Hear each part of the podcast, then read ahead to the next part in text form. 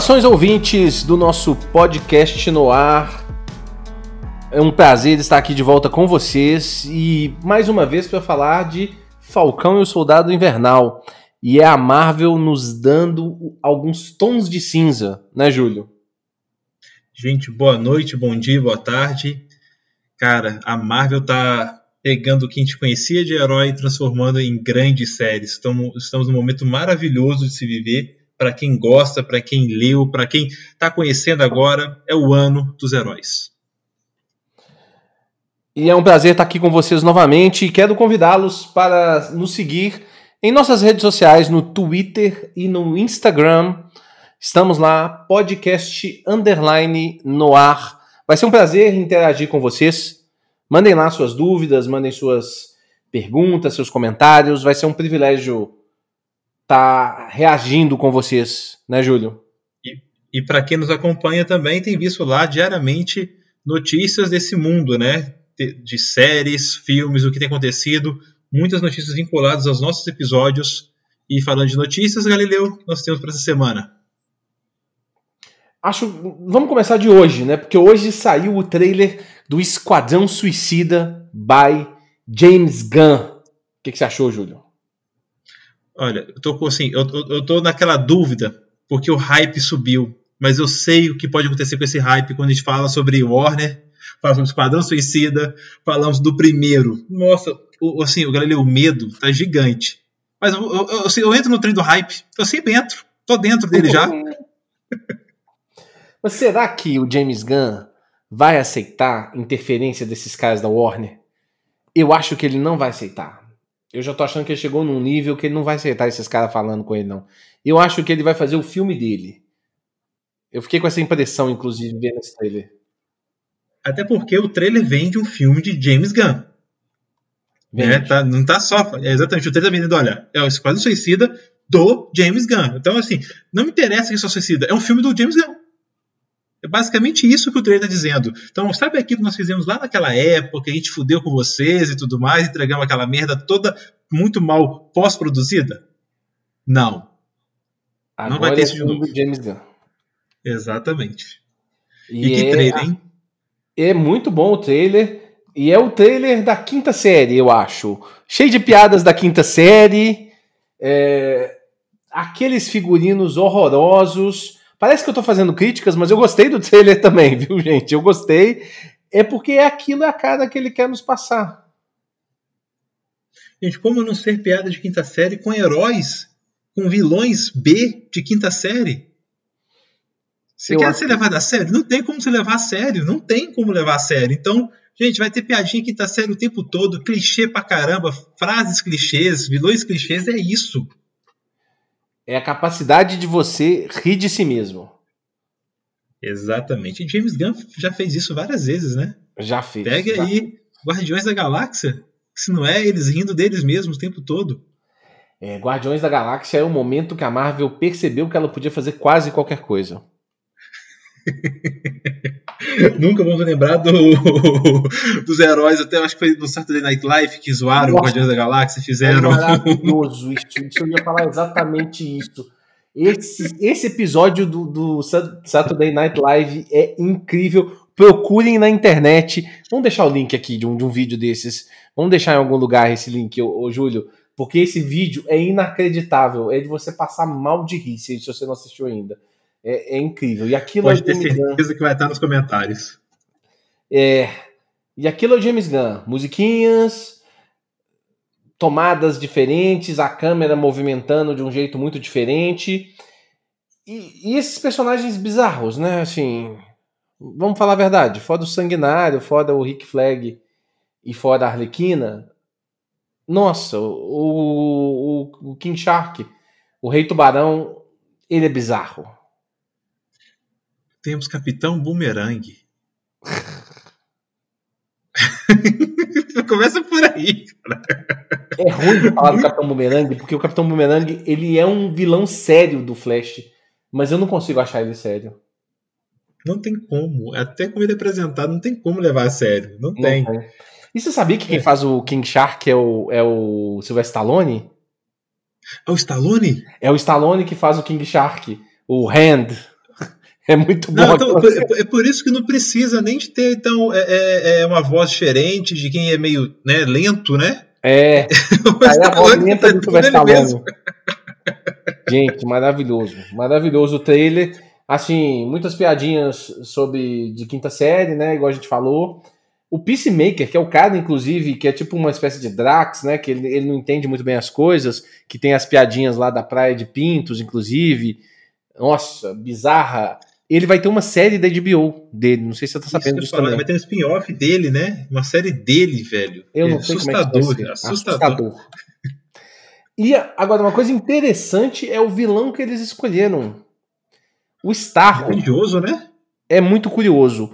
Porque o Starro, ele é o primeiro vilão da Liga da Justiça. Não sei se você sabia disso. E uma das, das imagens mais épicas do, dos, dos quadrinhos, de capas de quadrinho, é uma capa onde todos os personagens da Liga da Justiça têm um, um Starrozinho, né? Porque um dos poderes do Starro, o Starro é mega poderoso, inclusive. O Starro é mega poderoso. Ele é um nível de poder absurdo. Não sei nem como é que esse cara do, do, do Esquadrão Suicida vão enfrentar ele. Mas um dos muitos poderes dele é o controle mental. Arlequina? É, não sei como é que a Arlequina vai fazer. Apesar que a Arlequina tá foda. Aquele é fácil. Quando ele for controlar ela mentalmente, quando ela for quando ele tentar controlar a mente dela, ele vai pirar e pronto. Acho que deve acontecer uma coisa desse tipo mesmo, não duvido. Não duvido. Mas é, é, é, ele solta uma estrelazinha do mar, né? Uma, um mini ele, mini Starro. E aí tem uma imagem de uma, de uma, de uma Liga da Justiça, de uma revista da Liga da Justiça, que é todos os heróis da DC com essa, com essa estrelinha do mar no rosto. É muito bom. É, é então nós temos aí então o precursor de Alien. É uma coisa, com certeza. É um precursor com toda certeza. Assim, um conceito, né, pelo menos. Gostamos, gostamos. Se vocês gostaram do, do, do, trailer, comenta com a gente aí. E tem outras notícias interessantes essa semana. Tem a, tem a notícia que a Variety, que é um site de notícias muito importante do, do, de Hollywood, que confirmou que a Echo vai ter uma série específica dela no MCU. A Echo, senhores, é a, é a primeira personagem, a primeira heroína surda do universo Marvel, né? Nossa, ainda bem que você tá falando, ainda bem que você explicou. Eu tava pensando que era a Amazon querendo fazer a série do Echo Dot deles. Desculpa, mas essa aqui tava anotada, eu tinha que falar. Tava anotada? e a Echo é uma personagem muito interessante, ela vai ser apresentada na série do Gavião Arqueiro, né? Ela vai ser apresentada na série do Gavião Arqueiro. A personagem já tem até o nome da atriz, que eu até esqueci de anotar aqui, mas já tem o nome da atriz que vai fazer a, a Echo, tá? E uma, uma grande coisa interessante que liga a Echo ao Gavião Arqueiro, a Echo tem seu, sua história ligada a dois personagens, o Demolidor e ao Gavião Arqueiro. A ligação dela com o Gavião Arqueiro é que aquele personagem que o que o Gavião Arqueiro faz no Ultimato é o Ronin. No início do Ultimato, quando Tem o personagem, né? É o manto que ele, que, é o manto que ele, ele coloca, né? Quando ele tá em luto pela família e tá revoltado, né? Isso, aquilo ali. Aquele personagem, aquele visual é do Ronin. E a primeira pessoa que foi a Ronin nos quadrinhos foi a Echo. Depois só que ela passou a usar esse nome Echo, que a Maya Lopes passou a usar esse nome. É uma personagem latina tal. A imagem que eu vi da menina que vai fazer a Echo, eu não achei ela muito latina, não, mas. Tô, devo ser eu com os Não, eu acho que, é, é, assim, eu estou sabendo aqui uma informação aqui do nosso robô. É, ah. Falou que é uma heroína nativa americana. Ah. E, a, e a atriz é a Alacqua Cox. É, é esse é nome estranho mesmo. O robô estava certo, Alacqua Cox. Ela vai ser nativa americana? É, pelo menos segundo o site aqui da UOL, que o robô está gritando aqui no meu ouvido aqui, é uma heroína nativa americana. Pois é, mas até o nome, né? Maia Lopes, não sei se vocês vão manter o mesmo nome.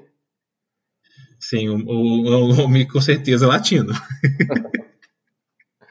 Bom, mas é uma personagem interessante, tá? E, e já tá abrindo um pouquinho as portas para alguém que a gente quer ver muito, né? Que é o Demolidor. Também, quem sabe, a gente tá ansioso para ver esse Demolidor de volta. Eu adoro a série do Demolidor na Netflix. Para mim é a melhor de longe do, do, do que a Netflix fez, né? Gosto muito do Charlie Cox, inclusive. como Demolidor. Gosto, gosto de todo mundo naquele, naquele ambiente ali. Seria com ele, será também? Seria, será que, será que tra trariam esse Demolidor? Essa é uma resposta que eu não sei te dar, porque tem um problema dos direitos que é, é difícil às vezes. Toda vez que um produtor cria um visual para um personagem e, e ele escala o ator, ele faz parte da concepção desse personagem, ele, ele recebe os direitos autorais daquele personagem.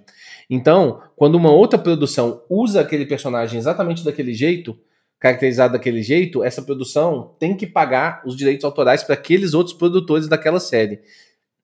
Isso é uma regra que eu não sei se vocês sabem do cinema, mas talvez por isso que eles não, não queiram usar o Charlie Cox nessa função. Por isso que o Ivan Peters nunca seria o Mercúrio, porque senão eles teriam que pagar os caras lá do, do que criaram o Ivan Peters como, como Mercúrio daquele jeito. Então ele não era o Mercúrio, no final das contas ele era o Fietro, lá no WandaVision. Não sei se vocês entenderam bem. Então eu não sei se eles vão utilizar, mas é uma baita de uma sacanagem se não utilizar, porque o cara ficou perfeito como Demolidor, o Charlie Cox. Para quem não sabe os poderes da Echo, ela é capaz de copiar, né, os movimentos e o estilo de luta de outra pessoa. Exatamente, ela é uma espécie de treinadora que nós vamos ver, ou treinador, né, que nós vamos ver como vilão do, da, da Viúva Negra, né, no filme da Viúva Negra. Então ela meio que copia, como ela não tem audição, ela tem a capacidade visual dela mais detalhada e ela copia os movimentos marciais, o jeito de lutar de uma outra pessoa. É um personagem interessante. Acho que vai dar uma boa série. Gosto. Se tiver, se tiver um bom produtor e um bom, um bom diretor aí para poder fazer cenas de ação bem interessantes, né? Então, é a Marvel mais uma vez explorando heróis, né? Ou personagens que não são capas, não tem é, quadrinhos próprios, né? Curioso como que estão explorando essas coisas muito curioso. E fazendo uma ponte já dos poderes da Echo com os poderes do treinador, que é o vilão do filme da Viúva Negra, tivemos a notícia que Viúva Negra vai ser lançado. Finalmente eles decidiram isso, né? Já tava, já tava, a gente já sabia que ia acontecer, mas eles não tinham anunciado ainda. Viúva Negra vai ser lançado junto em, nos cinemas e no Disney Plus por esse método do Disney Premium, que você paga uma, uma taxa extra para poder assistir aquele filme. O que, que, você achou? É, você já está alugando né, o filme né, dentro do aplicativo. Além de pagar a mensalidade do aplicativo, você paga ali um aluguel né, do streaming daquele vídeo, né, daquele filme. A minha única tristeza com esse filme sair desse jeito é que eu gostaria muito que a bilheteria dele fosse um sucesso. Pra, pô, a Scarlett Johansson merecia, a Viúva Negra merecia um filme solo com sucesso, sabe? Tão bom quanto os demais heróis. Então eu fico só incomodado e triste que talvez não tenha esse alcance nesse momento, né? Não tenha esse retorno de bilheteria no momento que está vivendo. É verdade, é verdade. E eu acho que foi uma personagem, a gente não pode esquecer que a Viúva Negra foi apresentada lá no Homem de Ferro 2, né? E a atriz fez um excelente trabalho de construção da personagem.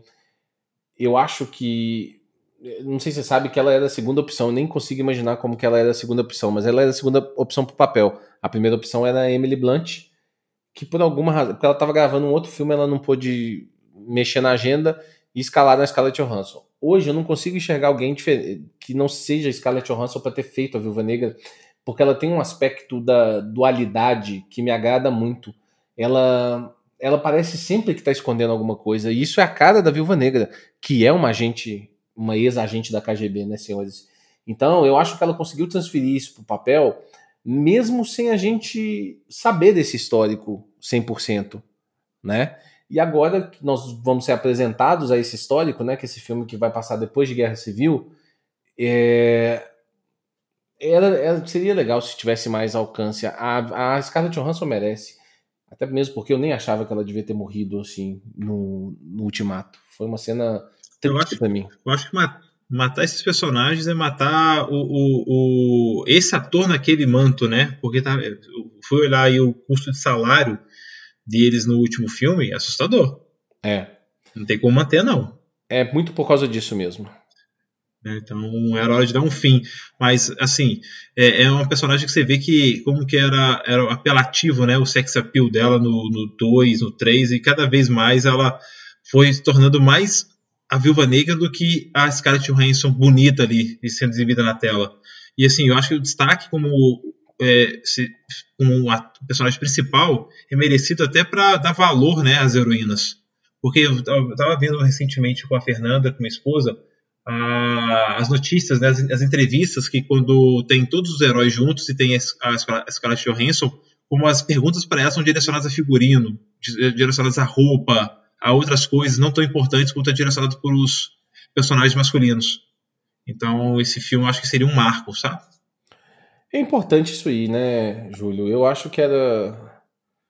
Na verdade, eu estava passando da hora. Eu acho que a Marvel ela, ela demorou a falar desses assuntos. Finalmente ela resolveu falar. Isso.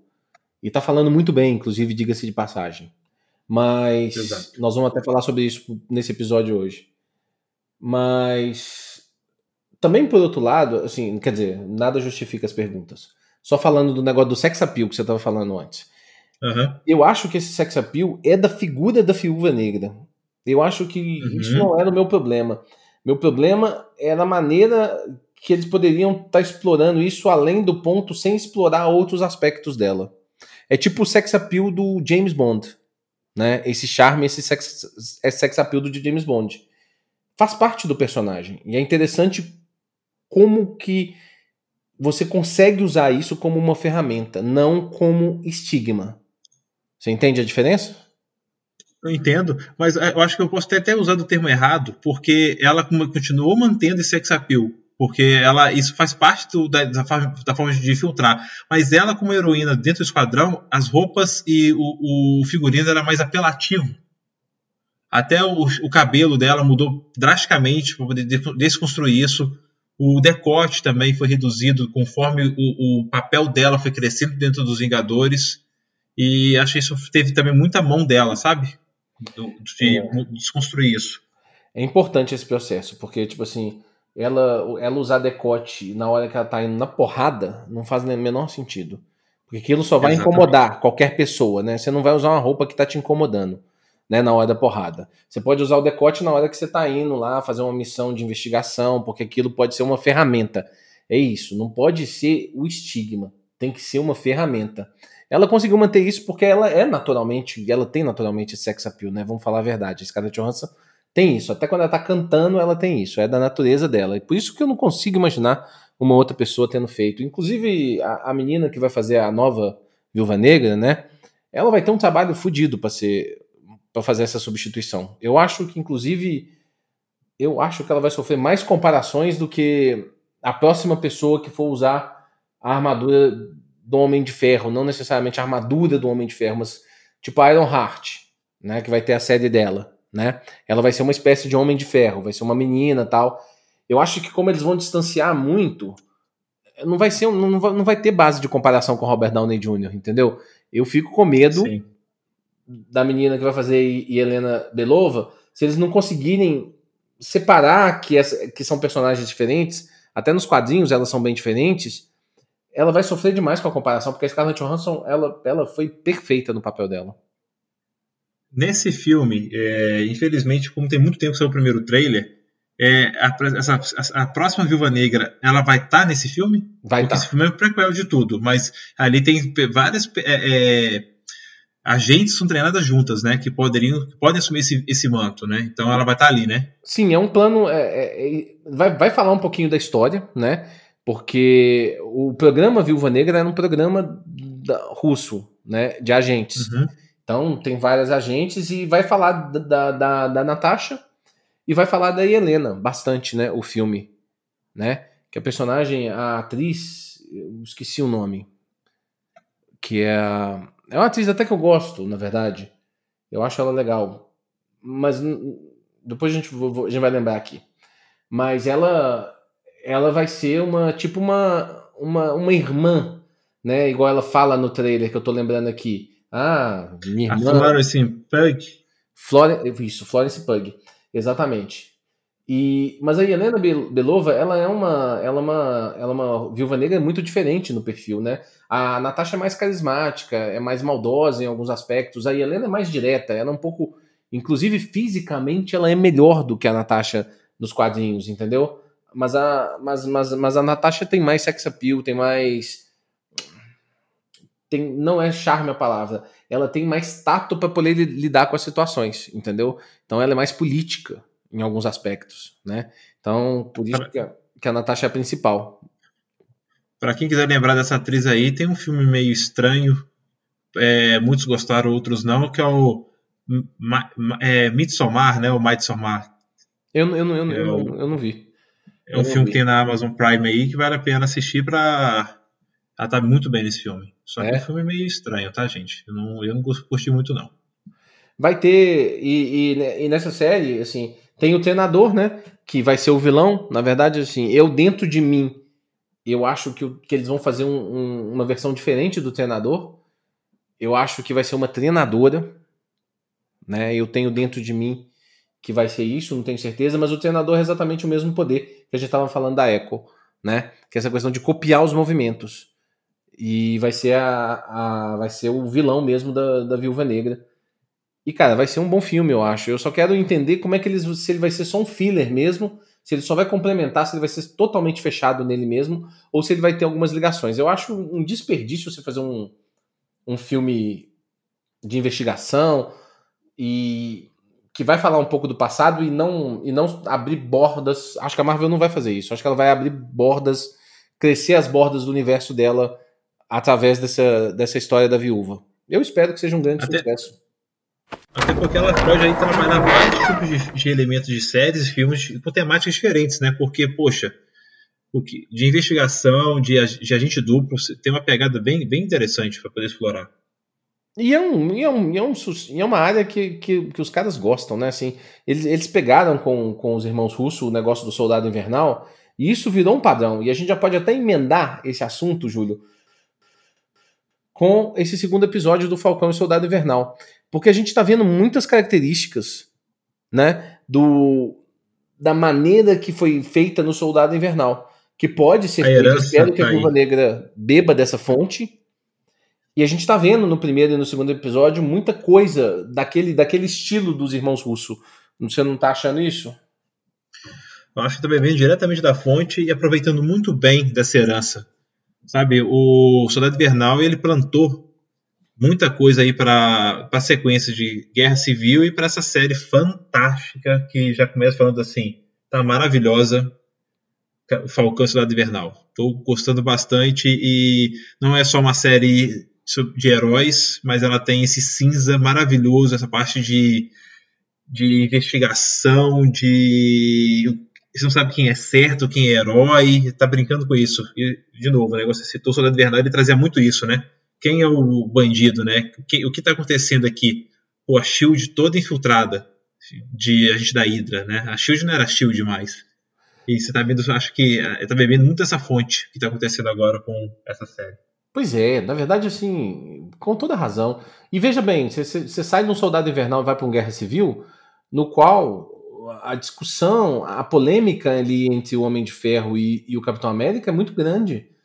É, é, hoje, se esse filme, se esse filme a gente discutisse ele hoje, cara, era, era igual política, ia dar briga de bar. As pessoas iam brigar umas para as outras, para time Homem de Ferro e time Capitão América, porque gera uma dualidade. É difícil de, de é, é, é, questionável as decisões, sabe? Assim, é, elas, elas, elas, e aí que tá, elas não são pretas e brancas. Elas são muito cinzas. O Capitão América, ele defende um amigo dele, que eu entendo os motivos, mas é o cara que é o assassino. Eu não sei se, assim, é, é muito discutível aquilo ali. E hoje nós estamos, somos apresentados a um episódio que a primeira coisa que ele faz é te mostrar um outro lado desse cara, que é esse Capitão América novo, que é o John Walk, cara, mostrando um cara que só tá tentando fazer o melhor num primeiro momento, né? Apesar de que mais para frente no episódio a gente vê umas nuances de comportamento já um pouco diferentes, tal. Mas você te mostra um outro lado, né? O que, que você achou dessa introdução toda? Que, é, eu, eu, eu, gostei muito que, primeiro, humanizar esse cara, né? Porque termina o primeiro episódio, parece que ele tá tomando algo do, do Sam, né? Tomando um manto, né? parece, poxa, até o jeito que a câmera chega perto dele com aquele capacete, tipo assim, calma, esse cara aí tem cara de boa pessoa, não. Foca no coldre e tudo mais. E de repente você tem logo de cara no início do episódio a humanização dele, né? O sentimento de pertencimento ali onde ele tá, no, no estádio do time de futebol do colégio dele. A namorada dele entra no, entra no, no, no vestiário e, e deseja para ele tudo de bom. E ele tá ali preocupado em como ele vai agir com aquilo, preocupado em como fazer aquilo acontecer de uma maneira adequada. Vem o companheiro, amigo dele também dando uma moral. Então você vê que o cara tá preocupado em fazer aquilo bem feito e só querer fazer o dever dele. Você vê até uma certa humildade, né? Assim, claro, diante das câmeras, né? Mas ele é um soldado ele é apenas um excelente soldado. Ele fala que é só, né, só mais um, na verdade, parece que ele é o soldado, soldado, né? Mas deixa muito claro também, mostrando que é, é uma pessoa, um personagem, né? Que foi escolhido pelo exército, que nem tem superpoder. É para representar um símbolo.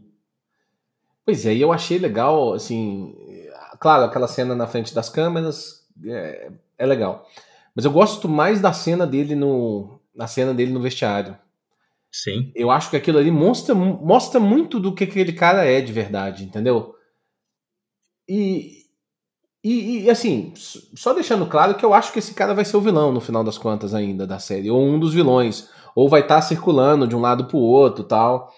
A gente vai teorizar um pouco sobre isso. Mas é a Marvel querendo nos mostrar, tipo assim, que as pessoas têm motivações para fazer coisas erradas às vezes. Não é que você tem que concordar com isso, mas você tem que entender que isso acontece. E pode acontecer com qualquer um de é, nós. Aquilo... Toma cuidado. E, como é, e por isso que essa vantagem do, de ser uma série, né? Ela te gasta, pode gastar tempo em tela para você ser cativado pelo personagem, você comprar. Para quem não, para quem não acompanha, assim, a nossa expectativa é ele, é ele ser um vilão por N motivos. Mas para quem não vê, igual eu, eu, eu, gosto de assistir com a minha esposa para ter uma visão diferente, né, do meu vício, né? Eu olho para a cena já criando expectativa, né, porque pode acontecer. Ela tá construindo a expectativa ali com aquele personagem. E no primeiro momento ela fala assim, oh, que legal, né? Ele tem um, motivo bom, então ele vai ser um contraponto, talvez, aí entre o, o Falcão e o Soldado Invernal, que estão ali no Underdogs, ali, onde não estão vinculados ao governo. Então, para lá vai esperar mais um, um, intrigas, mais momentos de tensão, que talvez um vilão. Pois é, vamos ver como é que isso vai funcionar. E logo na sequência a gente vê que, que o Buck, né, procura o Falcão. E desde o início, da hora que eles se encontram, é a cobrança pelo escudo. Por que, que você deixou o escudo? Por que você largou o escudo? Inclusive vai ser uma constância no episódio todo, né? Eu acho até legal que ele não exige que o escudo fosse para ele. Eu até pensei que se iria ter essa cobrança quando o Buck tá vendo essa cena com aquela cara de bolado putaço, incomodado demais.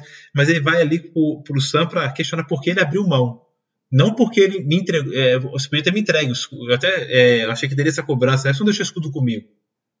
Não, a cobrança é muito mais é porque você deixou algo que foi confiado a você, outra pessoa.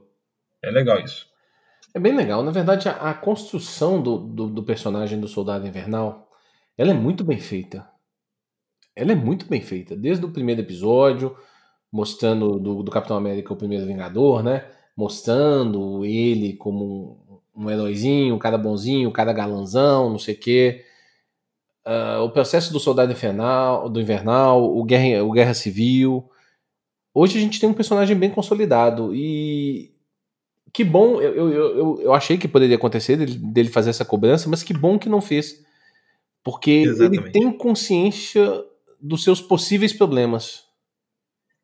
Acho isso interessante. Porque se eu acho que se ele fizesse uma cobrança dessa nesse momento,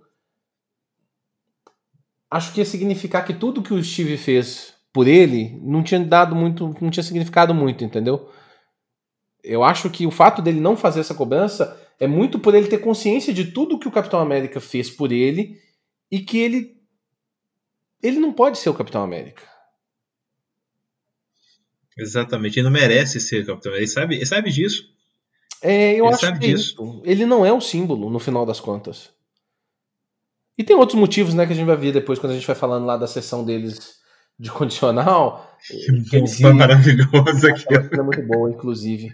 Mas nesse encontro, por alguma Mas... razão, o Buck resolve ir com, com o Sam numa missão para ir atrás dos Flag Smashers, né?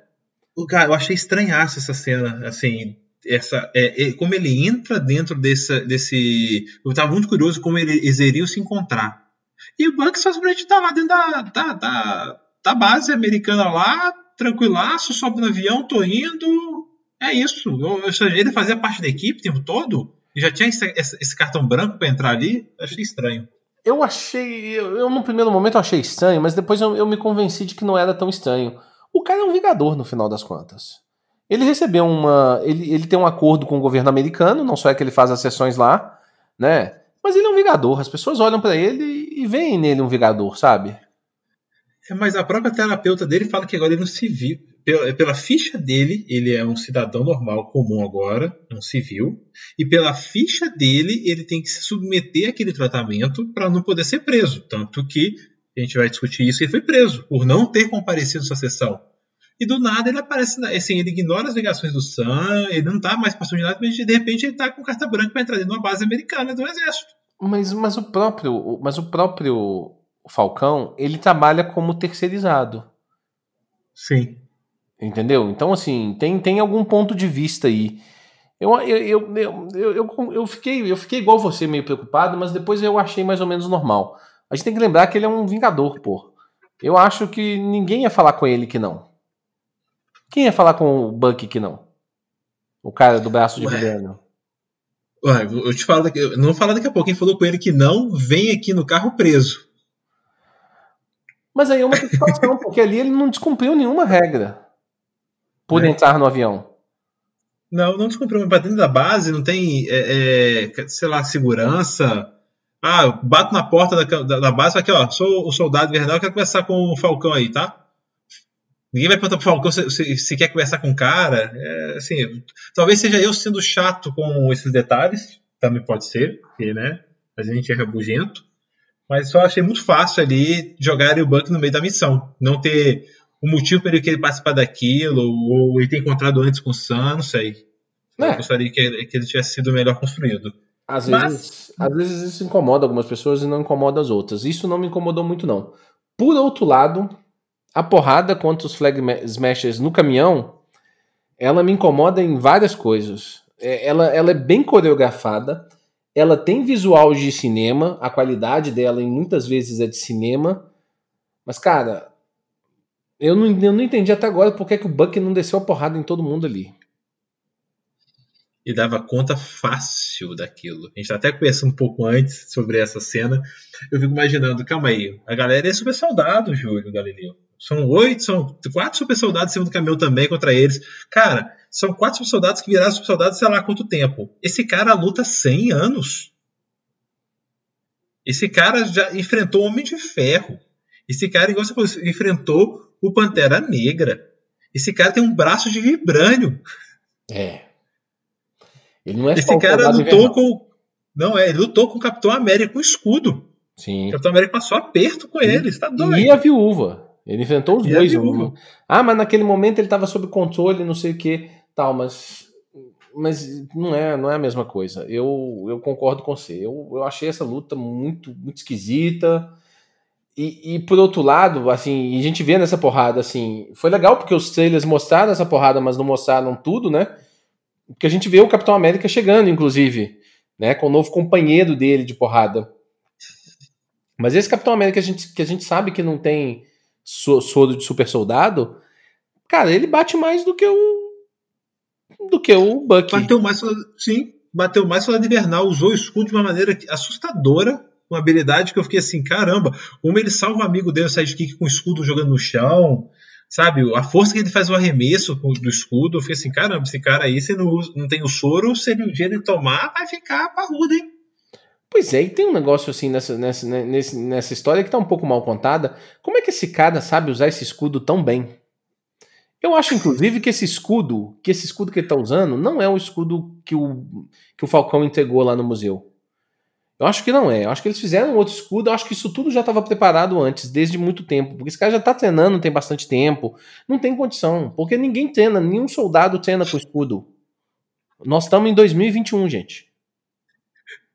Soldado faz o que ele fez ali, saca a arma e dá tiro. Esse, é isso que o soldado faz.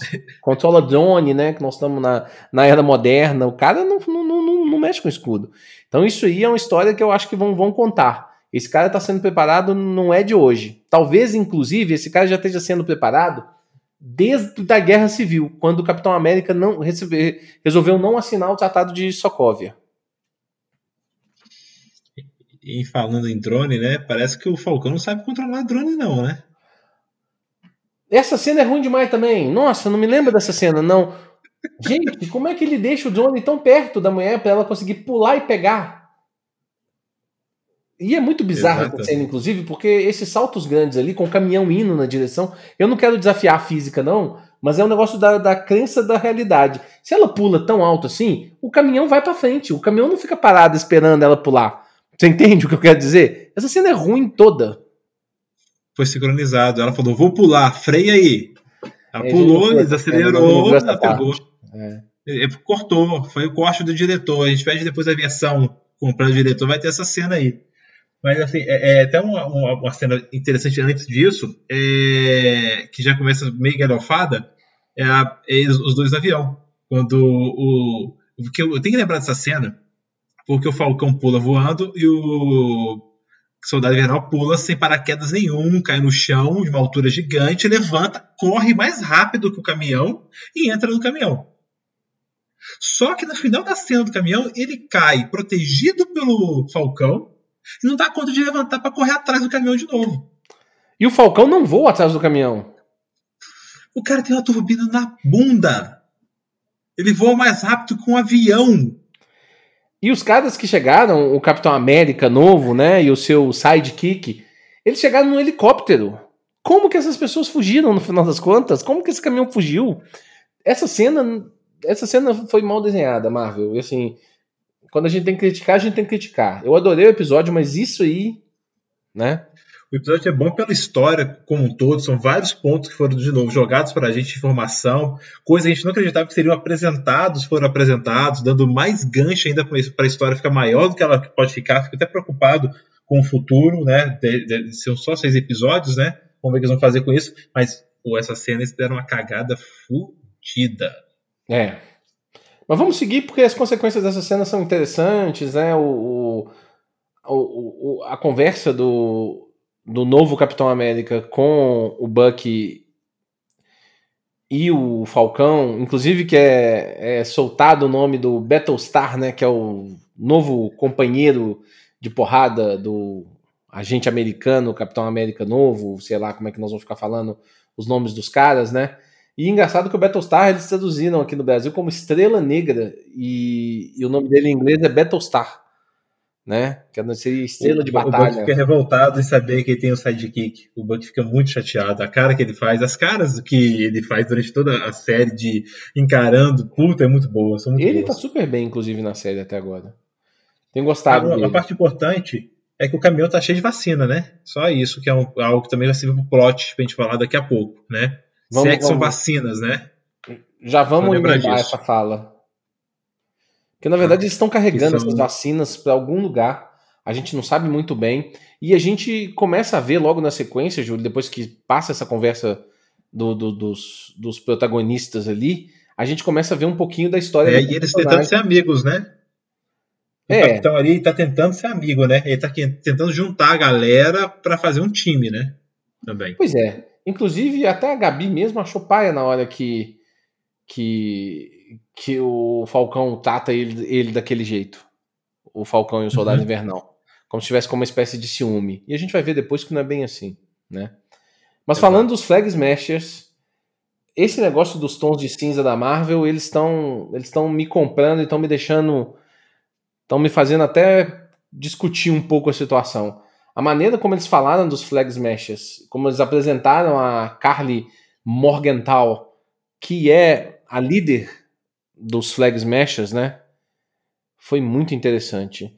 Uh, eles conseguindo ajuda de um, de um casal em alguma cidade ali no interior da Europa da, da Europa Oriental ali, né? Ali eles mostram que é Bratislava, né? Na, Eslováquia. O povo está apoiando, né, a causa deles, né? Tá vendo que assim, que negócio tá, tá deixando muito claro que não existe dois lados apenas, né? Tipo, certo e errado, existem vários lados e o povo apoiando, né, recebendo esse grupo que teoricamente para a gente foi apresentado como terrorista no primeiro momento, né? Um grupo, é, um, sei lá, é, um grupo terrorista, só que na verdade eles têm ali um objetivo muito é, quando você analisa do ponto de vista, e aquela, aquele que a gente discutiu no episódio passado, né? Como a Marvel está explorando o blip, né? E fazendo disso ser uma causa, né? Dos, apart, dos apatriados, né? É, eu gostei disso. Na verdade, assim, eles são um movimento anarquista no final das contas, com toda certeza. Mas, cara, na hora que eles apresentam, quando tem a conversa dela com, com, com o pessoal falando que a coisa tá ficando séria, não sei o quê, e que ela precisava de ver o comprometimento de todo mundo, e quando eles começam a falar daquele one people, one word, cara, é, é mais ou menos o que nós estamos vivendo no mundo real, assim. As pessoas soltam uma frase que você não tem como discordar delas. One people, one word? Cara, até eu acho essa frase certa, no final das contas. Não acho ela errada, não. O maior problema que a gente tem hoje em dia é a, a, diferença, né? Ou a indiferença entre as pessoas são diferentes da gente, né? E, e isso ser a causa deles, o motivo que eles estão lutando por, por reconquistar isso, que foi que o, aparentemente é que tá a parte interessante. O Blip trouxe aparentemente esse um Algum povo nível de igualdade diferente, né? Exatamente, passioneiro por um problema maior, porque países perderam líderes, né? Várias pessoas apareceram e tudo mais. E com a volta, né, desse metade da população, o governo teve que tomar controle da situação novamente, porque até nesse episódio cita muito esse, essa necessidade do governo de registrar as pessoas novamente, reativar moradias, sabe?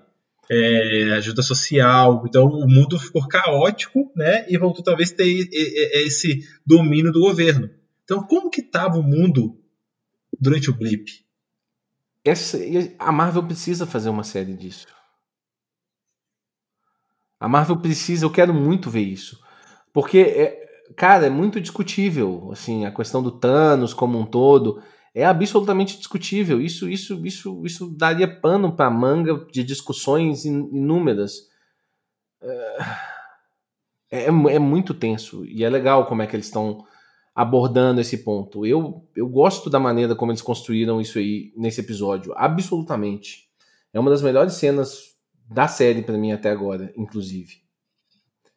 Não, é, esse plot, amarrar em volta disso, cativa, fazendo que a gente fique é, é, é, que esses, esses, inimigos nos cativem pelo ideal deles, vai ser interessante, porque o todo vai estar torcendo assim, poxa, isso é o certo, eles estão fazendo isso com, com os meios né, errados. Então, acredito que vai ter momentos aí de tensão a gente vai torcer por eles, várias vezes. Se eles conseguirem fazer a gente torcer por eles, vai ser muito bizarro e vai ser interessante. Eu, eu acho que vai acontecer também. E. Você disse o nome dela aí? Carly Morgenthau. Isso. Carly e. Aí é uma referência a um personagem, né?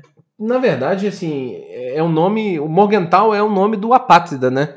É o sobrenome do Apátrida nos quadrinhos.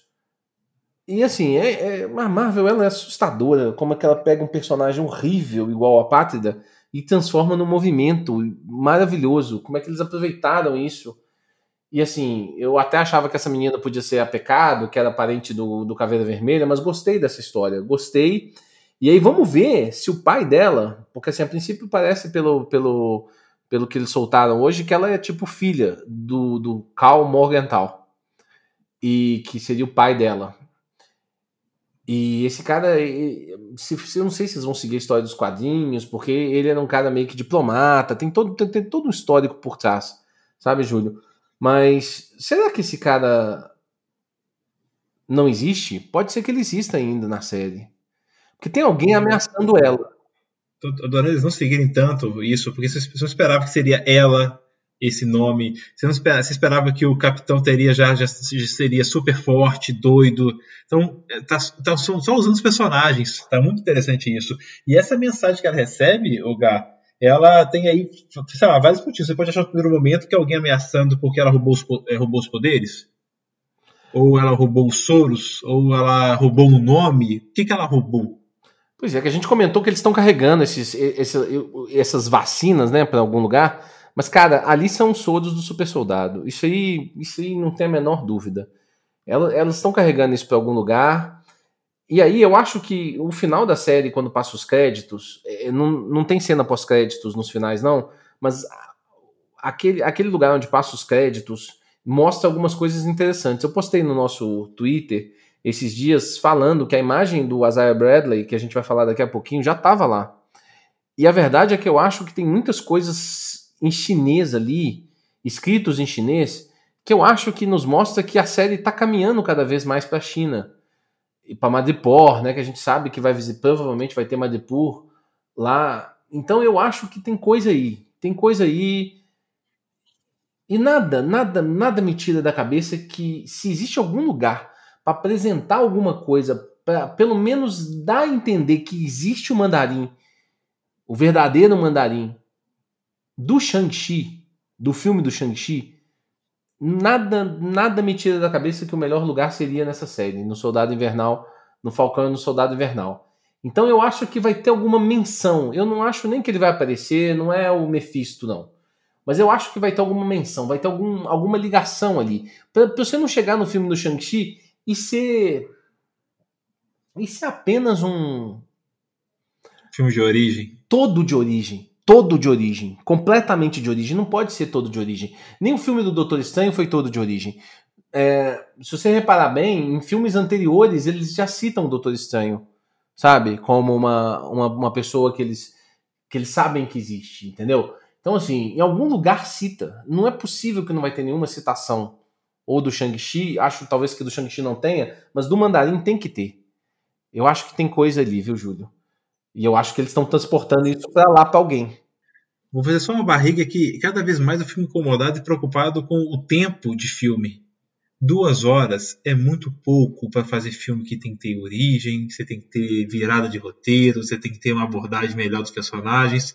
Cada vez mais eu tenho ficado mais interessado em assistir série. Eu acho que a mídia ela encaixa para cada um, com o tempo para cada um, o filme pode fechar ali no roteiro, tal. Mas, poxa, talvez o Shang seria legal ser uma série para poder explorar realmente a origem mais tempo, o personagem mais tempo, duas horas para isso. Me preocupa, tem me preocupado ultimamente. Igual a Viúva Negra, tem um filme dela hoje, só de duas horas, atende, porque teve já cinco filmes com ela, você sabe quem ela é. Então só um filme dela isolado ali com o passado dela, com o passar o manto, deve funcionar como se fosse um episódio fechado. Então, talvez aproveitar esse momento e, e, as mídias conversarem entre séries e filmes, a Marvel não pode perder essa oportunidade, por favor. Eu concordo. Na verdade, cinco não, tem seis filmes da, da, da Viúva. Tem um Homem de Ferro 2. Tem um Homem de Ferro 2, tem um Capitão América Soldado Invernal e Guerra Civil e os Três Vingadores. Então, ter um filme dela agora é tranquilo. Exatamente o que você falou. Não dá, é, não dá para ter um filme do soltar um filme do Shang-Chi de cara nesse momento é muito doido. Porque você vai ter que apresentar o Shang-Chi. Já se sabe que o vilão é o mandarim, então você vai ter que explicar um pouco dos anéis, quais são os anéis. É, você vai ter que explicar um pouco da história do mandarim, senão ele vai ser um vilão fraco, ele vai ser um vilão que a gente não vai se conectar com ele. Cara, duas horas para isso tudo no filme é difícil, eu, eu concordo com você. É muito complicado, a não ser que esse filme seja um filme muito básico. É. Eu concordo. Ou quatro horas igual o Zack Snyder, né? Aí explica, explica. Aí dá para fazer, né? Aí você tem tempo, né? Vamos ver. Porque se a gente reparar bem, a gente está atualizando bastante no meio do nosso episódio hoje, mas até comentei com você que eu acho que uma boa parte das cenas que a gente viu nos trailers já foram apresentadas nos dois episódios. Sim, ainda falta pelo menos o, o, o Sam usando escudo, né? Porque a gente não viu no momento o John Walker usando escudo nos trailers, né? Mostrava já ali é, que teria talvez Capitão América. Agora, de novo ainda, o tempo, a linha do tempo tá estranha, né? Dos trailers sobre o, o Sam. Né? Do jeito que foi construído para a gente vendido os trailers. Então, vamos ver que momento isso vai acontecer. É, é dele, ou, se, ou se ele ainda vai treinar com o escudo, ele vai querer assumir o manto. Eu não gostaria. Gostaria muito que fosse uma cena de passado. Porque eu acho que quebraria muito o que o Sam quer para ele, né? Tem, tem, uma discussão interessante nesse episódio sobre isso dele com o Buck, né? Dele é, falando que teve o motivo dele, né? E o Buck não entenderia. Então, eu não gostaria que quebrasse isso. Ô, Júlio, então depois nós vemos o Sam sendo levado pelo Buck para conhecer um personagem que eu particularmente achava que ele seria apresentado num ponto mais para frente na série. E ele já foi jogado na nossa cara e de uma maneira muito agressiva, que foi o Isaiah Bradley. Antes de chegar, inclusive, a falar do Isaiah Bradley, acho que toda essa cena em, Baltimore é muito legal, né? Porque o primeiro momento, quando o menino reconhece o Falcão, cara, aí a gente tem que. Nós temos que, que citar bastante. Eu estava lendo aqui, antes da gente começar aqui, Júlio, um pouco sobre o que algumas coisas que o roteirista disse. Já emendei um assunto no outro, né? Mas o, o Spellman, que é um dos escritores, talvez o principal escritor, ele, ele fala muito nas entrevistas dele sobre conduzir um pouco do legado do que o Pantera Negra quis ser de referência. E naquela cena do, do, do menino, ah, você é o Falcão Negro. Aí ele fala: Não, não sou o Falcão Negro, não, eu sou o Falcão. Por que, que eu sou o Falcão Negro? Não, mas meu pai te chama de Falcão Negro. Ah, então quer dizer porque só porque eu sou o Falcão e eu sou negro, então eu sou o Falcão Negro. Então quer dizer que você então é o menino negro. Aí ele, o menino fica com aquela cara e ele fala: "Te peguei, né?" Aí, e o mais engraçado é que, o mais engraçado não, o que eu acho muito interessante é o tom dessa cena. O tom dessa cena como um todo, porque ela expõe uma situação que acontece, e nós vamos ver outras exposições no, no decorrer dessa cena de Baltimore, né? Mas a forma com que o Sam lida com aquilo é de uma maneira que me agrada muito. Ela, ela me inspira, ela, ela mostra aquilo como realmente é um problema de fato, essa questão desse racismo, mas como ele lida com aquilo. É, me, agrada, me agrada profundamente. Como. É, é, a gente, é difícil de explicar, né, Júlio? Mas é, é o tal do racismo estrutural.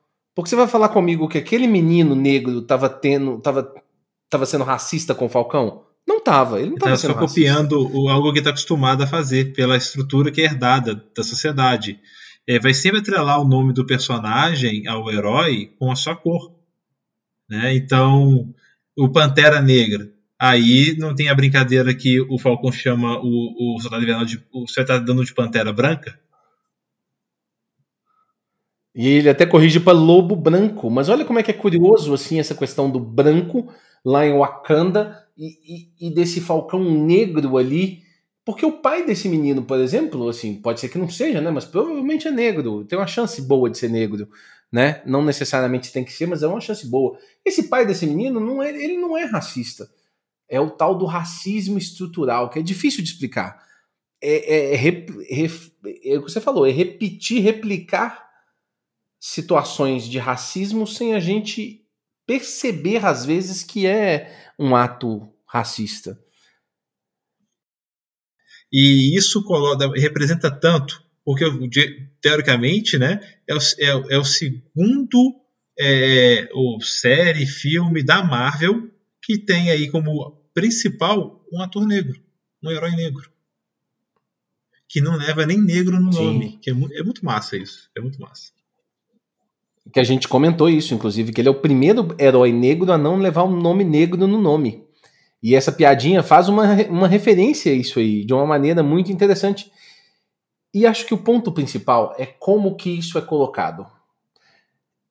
É, porque só jogar essa informação, só soltar isso aí e, e fazer uma, uma, uma militância, às vezes, sem forma, eu não sei o tanto que isso gera de benefício é, eu acho que é mais interessante quando você faz pessoas como eu e você, por exemplo, Júlio, que não sofremos esse tipo de coisa, olhar para aquela cena e se identificar com aquilo. Eu acho que é mais interessante quando você consegue fazer você olhar para aquilo. Porque quando eles chegam à casa dessa pessoa, nós já somos apresentados a dois personagens muito importantes. Ali o foco foi todo no avô, o Isaiah Bradley que conta um pouco da história dele. E é uma história difícil, porque ele fala de um momento do passado, e aí eu não sei como é que eles vão trazer isso pro, pro MCU. Ele cita todo o sofrimento dele, de que ele foi preso muitos anos, mas até o que acontece nos quadrinhos. A única revista que, que esse escritor citou como uma referência para ele é uma, é uma, uma revista que chama Truth, Head, White and Black que é a revista que fala do Isaiah Bradley. E nessa revista, é, ele conta a história de 300 soldados negros que são utilizados de cobaia para testar o soro do super soldado. Você até você estava até comentando comigo antes, né, Júlio, que isso lembra um pouquinho alguma coisa de vacina que aconteceu no passado aí, né? Varíola. Varíola. Exatamente. Lembra bastante isso. E aí é o ponto que eu quero falar. Ah, chegou no ponto que eu queria falar. Eu acho que é legal como que a Marvel mostra como que isso era terrível, é isso que você estava falando. Essa visão desse personagem Exatamente. naquele momento, como o passado dessas pessoas foi muito mais sofrido, e mostrar que agora, hoje, existe ainda uh, esse racismo, talvez de uma maneira que as pessoas não compreendam. Ele ainda está aí, ele existe, ele não é aquele, aquela coisa do passado, porque muitas vezes quando você vai conversar com as pessoas sobre esse assunto, as pessoas falam: não, isso aí é uma coisa do passado. Existia uma coisa no passado e hoje existe uma outra coisa. É, é, é racismo tudo, mas são ângulos diferentes de enxergar. E eu gosto como que ele, que ele, mostra como que aquele cara se comporta, como, como ele sofreu com aquilo, qual que é a visão dele daquilo, que é muito justa, e mostra também essa visão desse outro cara, que é o Sam, no caso. E esse diálogo, né, o, esse diálogo que existe, né, do, quando o... Na verdade, o, o Falcão pede... Falcão não, o Soldado Invernal, né, bate, pede para entrar, e é legal que ele usa um, um, a solicitação dele para poder ver né, as aias, é algo que aconteceu muitos anos atrás, né? Sim. E que ele encontra com o Azaia é muito legal que o Azaia pede, tipo, ele queria ver se o braço dele ainda estava lá. Né? Ele conta um pouquinho da história dele. Você fica claro que existe uma tensão também naquele encontro entre os dois. É muito legal isso ele, ele conta como realmente era superior, né, naquele momento do Soldado Invernal, que ele foi solto. Muito curioso aqui, ele mostra vários problemas que o Kazai viveu durante toda a vida dele, né, como soldado, né, além de, de passar por um experimento, igual você citou mais cedo, onde vários é, é, homens negros foram submetidos a teste até ter a fórmula ideal do super soldado. Ele fala que ele foi solto para poder controlar uma ameaça, ou seja, ele estava preso até para ir em missões, ele era liberado para executar missões, né? E ele enfrenta o soldado, o soldado, invernal e diz que arranca metade do braço. Muito legal essa descrição dessa cena. E tem a parte que não é só descrição, né, Júlio? Porque uma coisa que a gente pode notar claramente é que esse soro que ele tomou não era a última fórmula. Não só é que ele tá velho.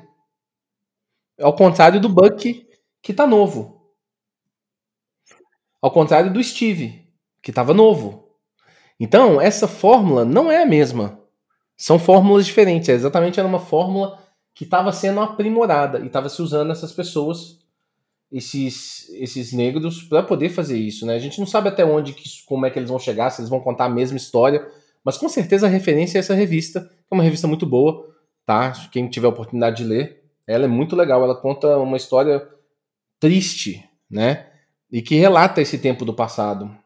E, e, e, nós somos apresentados a um outro personagem ali, né? Elijah Bradley, que é o neto do Azaia e que, na verdade, é mais um dos Jovens Vingadores. O Patriota. Ele é o Patriota. Eu gosto até do visual dele, assim, do, do, do da, da, roupa dele nos quadrinhos. Eu, eu acho muito interessante.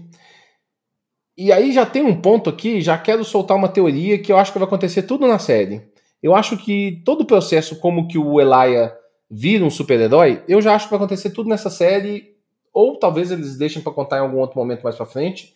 Mas aposto com os senhores que esse cara vai se envolver em algum problema, tentando ser um, um herói de alguma forma, esse Elijah. Ele vai tomar um ferimento muito grave e ele vai ter que sofrer uma transfusão de sangue. E vai ser uma transfusão de sangue do avô. O avô vai. E na hora que tiver essa transfusão de sangue, ele vai receber os poderes do soro, mesmo que seja esse soro não perfeito do Azaia. E aí ele vai virar o, o patriota. Herdando aí os poderes do super soldado. Acho que vai rolar é. uma coisa assim. Talvez porque o, o, é, o Sam vai ali atrás, o Sam e o soldado vão atrás ali de uma ajuda, né? De apresentar esse personagem, talvez uma ajuda. Então talvez seja o Patriota que seja essa pessoa que vai ajudar, né?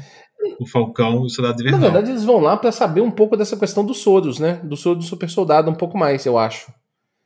E é curioso, né? Como é que o Steve não sabia da história. É... é porque o, o, próprio governo americano escondeu a história, né? Porque nesse diálogo do Azai, ele tem uma parte lá que o, o Buck fala que mudou, né? Que agora ele quer mudar. E assim, esse, toda essa cena, desde o início que você falou, ela é cheia de referências, até de diálogos sobre racismo e tudo mais. Ele fala que você não precisa. Não é só porque você acordou num dia que é ser herói que você vai ser herói. Isso quer dizer tanta coisa ali. Nossa! Porque ele mesmo conta que ele ficou preso durante 30 anos pelo próprio governo, né? Onde teve toda a sua história apagada. E ele foi tirado dele o direito de ser herói pelo próprio governo. Essa frase, inclusive, é tensa. Ela é muito boa. Muito boa. E ela serve para todo mundo. Serve para o Buck também não é só ele acordar e falar, quero mudar. Cadê as ações dele para isso? serve para o Falcão também, né? Que está ali naquela dúvida, né? Do que ele quer ser, né? Onde tem que se, onde tem que se colocar, qual manto usar. Então, acho que tem essa frase é muito poderosa. É, acho que serve para todo mundo, serve até para você no dia a dia. É, esse personagem é, é, pouco tempo de em tela, mas ele trouxe tanta discussão que foi incrível. E o ódio dele. Eu gostei muito. Tá todo todo, todo validado ali naquele momento. Todo, todo ele. E, o próprio Laia, né, do ator, né? Eu gostei da interpretação do Sim. ator. Sim, firme. Na hora que ele arremessa na parede, fala assim: eita, o velhão tá firme ainda. Eu gosto, gostei daquilo. E, e, e, só lembrando da foto que a gente postou no Twitter essa semana, Júlio, aquela imagem lá, você vê que é ele preso numa prisão mesmo. Ali é uma foto de prisão. Sim. Entendeu? Então já, já entrega todo esse, esse relato por trás aí. E a cena depois é muito boa, porque a cena logo quando eles saem da casa, os dois começam a discutir, uma discussão um pouco acalorada, né? E mas uma discussão ainda normal, tá? E aí a polícia para. E aí a gente volta no negócio do racismo. Voltamos de novo que essa cena ela tem racismo até o final do dia. Porque na hora que a polícia para, a polícia vai na direção do Sam. Ele vai cobrar um pouco o Sam. E até pergunta pro Buck se, se o que está acontecendo. E aí você vê claramente que o policial tem um tom com o Buck e tem um outro tom com o Sam. Essa cena é um soco, é um soco no estômago, porque a abordagem é, é assim, tem uma série que eu assisti que é o é, Lovecraft Country da HBO que é maravilhosa, que existe uma cena dessa que é em 1950. Sim. Onde é um branco no bairro de negros, ele tromba no negro e a polícia corre em direção ao branco para protegê-lo da, da, dessa ameaça. E essa cena é basicamente isso.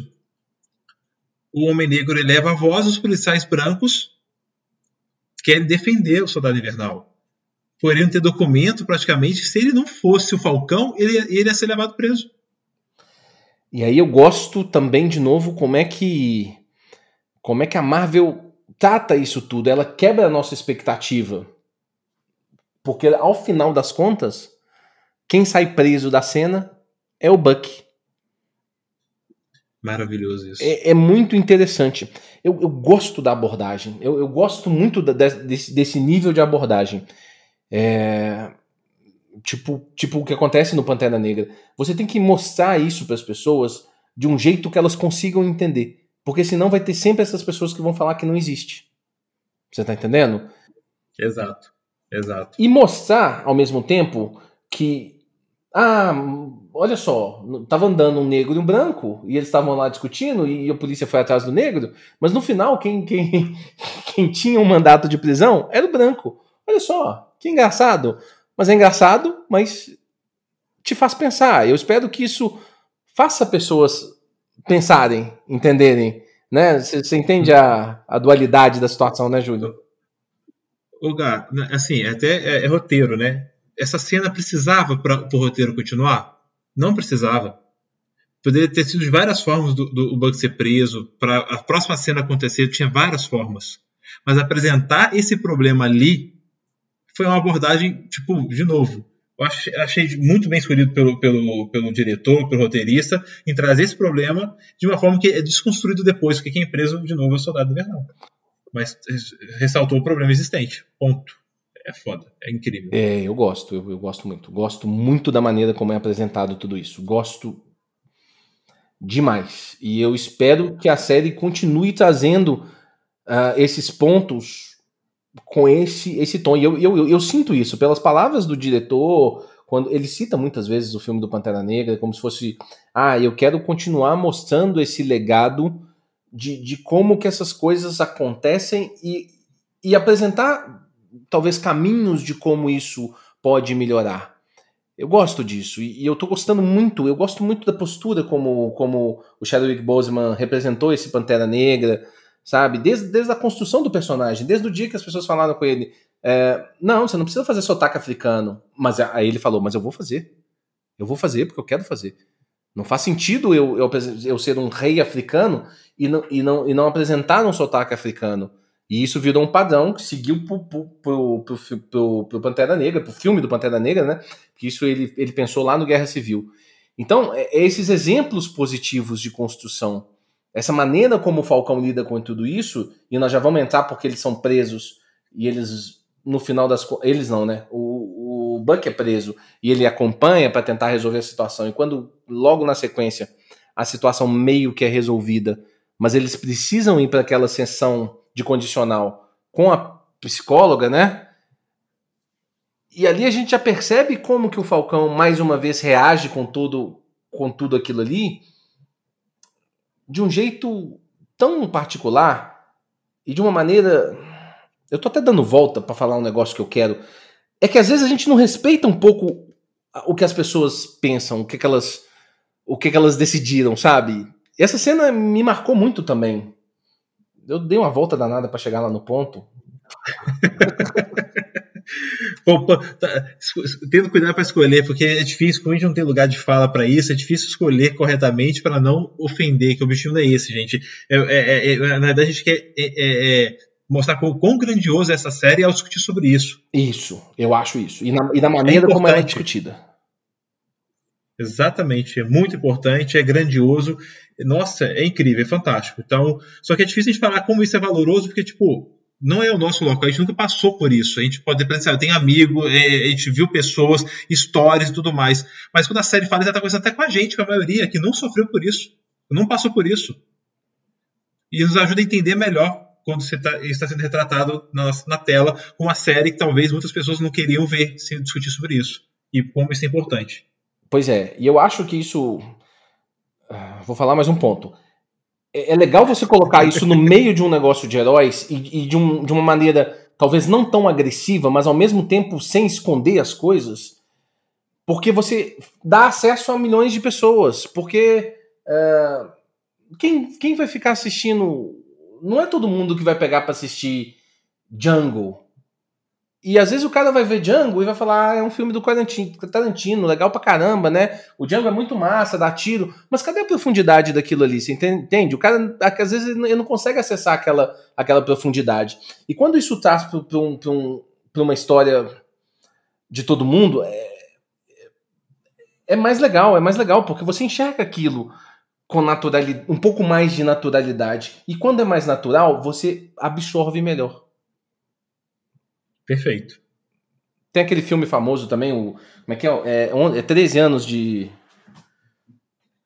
Escravidão. 13 anos de escravidão, né? Com o Marshall ali. Marshall ali. Pois é, aquele filme. Isso. Cara, é um, é um soco no estômago. É até, é até ruim de ver. É, não é que é ruim de ver. Ele é pesado de ver. Ele é, ele é denso pra cacete. Sabe? Quem, não é todo mundo que vai se dispor a assistir aquilo ali. Isso vai, vai, vai atingir um público pequeno. Quando a Marvel resolve fazer isso, ela atinge um público gigante. Então, sem querer comparar as coisas, mas é tão grandioso quanto o outro filme. Então, quando você tem um Pantera Negra, que, que, que é o segundo, agora é o terceiro filme mais assistido da Marvel, e ele apresenta um rei negro foda de, um, de uma civilização super avançada, rica, para a TTT. Cara, isso atinge tantas pessoas e fala: ser negro é normal. Eu posso ser um rei sendo negro. Sim. Eu não preciso ser o herói do, do gueto. Você entende? Perfeito, perfeito. Isso é grandioso. Às vezes as pessoas não entendem o tamanho disso. Então, quando uma série que está sendo atingida, igual ela na última, no primeiro episódio, ela foi assistida por 1 milhão e 800 mil pessoas só no, no primeiro final de semana, quantas pessoas que elas estão assistindo e estão fazendo você ver aquilo e falando, cara, olha só, que paia, né? Porque você gosta do Falcão, todo mundo gosta do Falcão. E não gosta do Falcão porque ele é negro. Você gosta do Falcão por, pelos valores que ele representa, no final das contas. Isso é legal demais. Isso é sensacional. Eu gosto muito dessa discussão e acho que foi muito boa. E quando eles estão lá naquela sessão condicional, que é um, um momento de humor também, a gente vê um outro ponto da série, né, ô Júlio? Porque a gente tá falando muito do ponto do Falcão, da, da, da, maneira como às vezes ele é discutido o tempo todo nessas questões. Mas tem um outro ponto muito, muito denso dessa série. Você vê como é que o tempo todo, por exemplo, o Buck. É, é, aquilo ali é uma discussão de casal o tempo todo. É uma discussão de casal o tempo todo. Sim. Porque o Buck toda hora fala com o Falcão, tipo, cara, por que, que você deixou o escudo? Não sei o que escudo. Escudo. A cada cinco segundos o cara. Escudo. O escudo, que você não devia ter entregado o escudo. E aí o Falcão já responde para ele. Nossa, essa frase, ela é maravilhosa. Na hora que ele fala, cara, talvez você e o Steve nunca vão compreender o que eu. Por que, que eu tomei essa decisão. Mas será que é difícil vocês entenderem que eu só achei que eu tava fazendo a coisa certa? Essa frase é a melhor do episódio para mim, de todas. Porque, cara, é lindo. É lindo como que. É um negócio de respeitar o outro. Acho que um pouco desse negócio que você falou Sim. milhões de vezes, lugar de fala, não sei o quê, é isso. É respeitar que aquela pessoa teve uma vivência diferente da sua. E não precisa ser só com negro, só com mulher. Pode ser dar um encravado, igual você citou. Entendeu? É uma experiência diferente. A pessoa viveu daquilo de maneira diferente. E ela tomou uma decisão por causa daquilo que acontecia dentro dela. Exato. Falei pra caralho, né? É, o que levou. Mas o que ele levou a, a, faz parte. O que ele levou aquela decisão é dele. E ele estava sendo julgado sem o, o, o Buck entender o que chegou naquilo. O Buck não, não, não tinha é, é bagagem para validar aquilo. Não e ele nunca vai entender, eu acho. Entendeu? Ele não tinha. Então, calma aí, calma aí. É, freia, você está exagerando. E foi o que aconteceu ali. Então, cara, o, o, essa série, é, ela, é, ela tem tons de, de comédia, ela, ela tenta ser leve, mas ela traz diálogos que faz refletir bastante. E até a brincadeira deles nesse da terapeuta, né? Porque essa cena ela, ela, ela, trans, ela transcorre de uma maneira bem interessante, porque o Capitão América aparece de novo, é ele que dá a liberdade pro Soldado Invernal, porque de novo ele quer recrutar esses caras para ele, né? Para ser um time, para ele utilizar deles, né? Para poder é, resolver o problema que está tendo aí dos flags matches. Só que a terapeuta também chega, porque ela é chamada, né? Porque ele foi preso porque estava faltando a, a, terapia, né? E ali ela não satisfeita do que estava é, dele só sair, ela quer ter um momento de terapia e ela chama o Sam é. Junto. Né? Então, esse diálogo deles como um todo ele é incrível, é muito, é muito divertido. E acho, é muito divertido. E acho também que tem um outro ponto, dois pontos que eu quero falar aí, que eu falei pra caralho do Falcão. Deixa eu falar um ponto do por outro lado. Do mesmo jeito que o, o Buck, a cada dois segundos ele fala do escudo, o Falcão também, ele, ele, ele, ele, ele sacaneia o Buck o tempo todo. O tempo todo falando que ele é doido, que ele. Cara, que ele.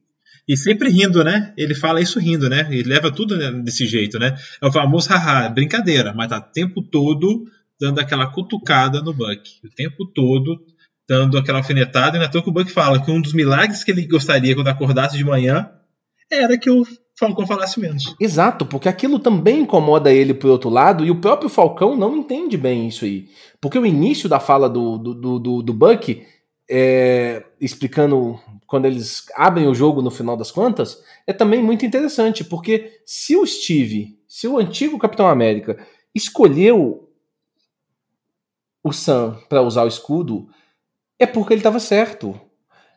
E, e se o, o, o Sam não aceitou, talvez o Steve estivesse errado.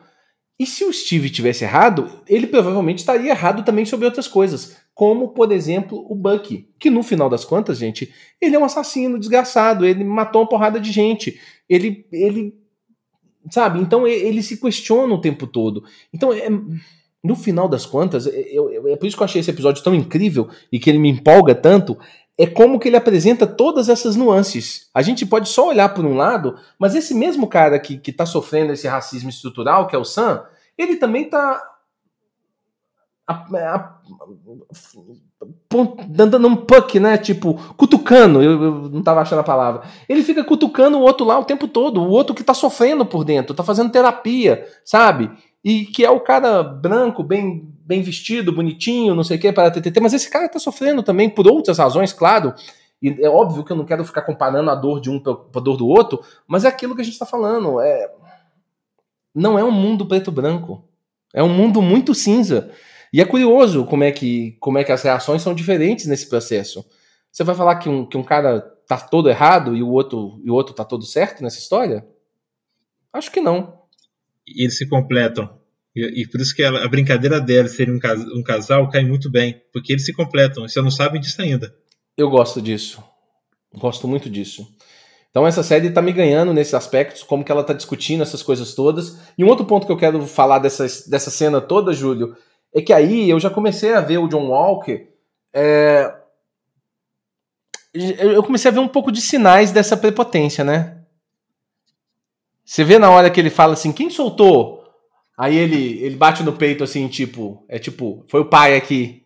O, o governo, ele bate no peito, não, aqui ó, eu sou o governo. É tipo, eu solto quem eu quiser. Tem, tem, tem, e na hora que eles Exatamente. saem da sessão, o que, que o John Walker faz? Ele liga a sirene do, da polícia, tipo, tô aqui, vem cá falar comigo. Mas ele precisava ligar a sirene da polícia. Você mostra como esse cara tá crescendo na prepotência. Você tá entendendo? Como é que você tá construindo? Lá no início do episódio você mostrou aquele uhum. cara humano, mas agora você tá vendo outros lados dele. Eu gosto disso também. Você, percebeu isso aí?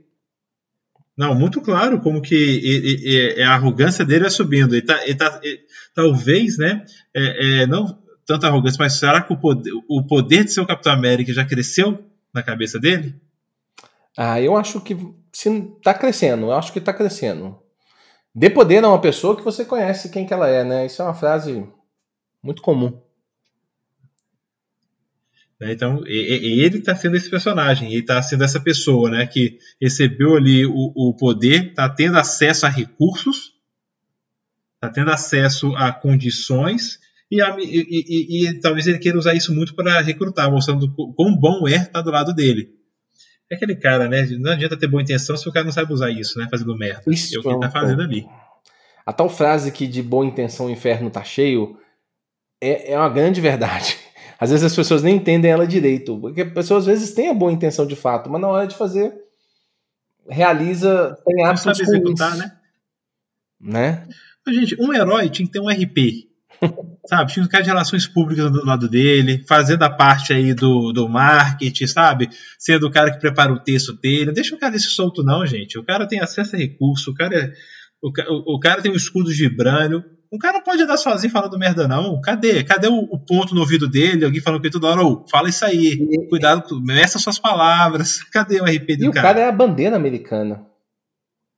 Exatamente. Pra quem for nos Estados Unidos, você sabe como, por exemplo, que os, os, os caras que são veteranos de guerra são tratados lá. Eles são tratados como gigantescos heróis.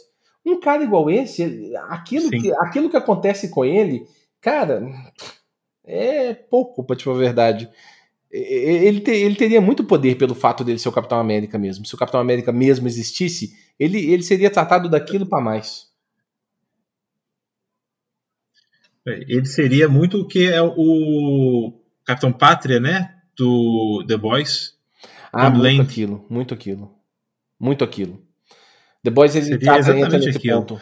É, é, o, o Sam, ele até, até, defende o motivo que ele não quer participar. Ele, ele intervém na discussão do Buck com, com o Capitão América.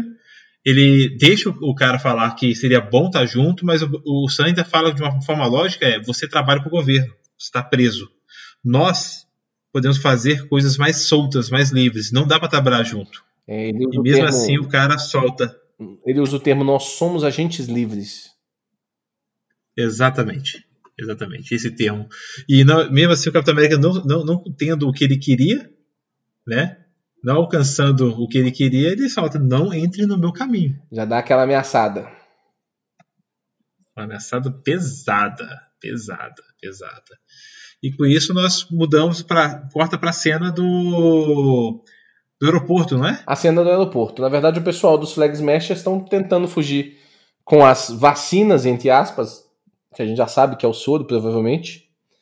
E, e eles são meio que perseguidos. Parece que o pessoal do. Eles chamam de mercado do poder, parece que eles traduziram em português, né? A, a empresa chama Power Broker em, em inglês. E na verdade é uma organização criminosa liderada por um, um vilão que inclusive chama Power Broker também, coincidentemente. Então eu não sei se como é que eles vão agir. Não tem imaginação esse cara não. Pois é, eu não sei como é que eles vão fazer contra isso aí. Mas eu, a, e aí tem uma cena ali de batalha que eu que eu também nem gostei, não gostei das batalhas dessa, dessa cena, né? Porque um cara fala que ele vai se sacrificar, não sei o quê, ele derruba um poste e depois ele sai correndo na direção dos caras. Ele podia ter derrubado uns três postes e tentado fugir. Eu não entendo isso. É, é pior, pior cena, o cara é um super soldado, podia ter feito várias coisas, de menos correr. Assim, eu vou ganhar tempo. Essa é a pior forma de ganhar tempo. É, é muito ruim essa cena também. As cenas de batalha desse episódio, elas, elas, elas não, não, não foram igual do outro, não não faz nenhum sentido. Mas ali é só um sacrifício, mostrando que a causa deles é maior. Eu acho que é muito mais tentar traduzir isso pra gente, né? Que a causa deles é tão importante que vale a pena sacrificar, né? Eu, eu, eu, eu Por isso aí, esse conceito eu entendi. E pronto, né? E basicamente com isso nós temos aí a volta do, da, do Buck com o, o Sam, deixando aí um, um, uma ansiedade pro próximo episódio, né? que cita o nome de um cara que tá no caderninho do Soldado Invernal. Que é o nosso famoso Barão Zemo. Que a gente já pode chamar de Barão Zemo, na verdade, porque ele vai adotar esse nome em algum momento na série. Com certeza. E até o jeito que o, que o, o Buck chega nele, né? Porque ele lembra do que o Azaia, né, fala, né? Que ele ficou. Ele sofreu muito nas mãos dos seus, né? Quando ele referencia isso ao Buck.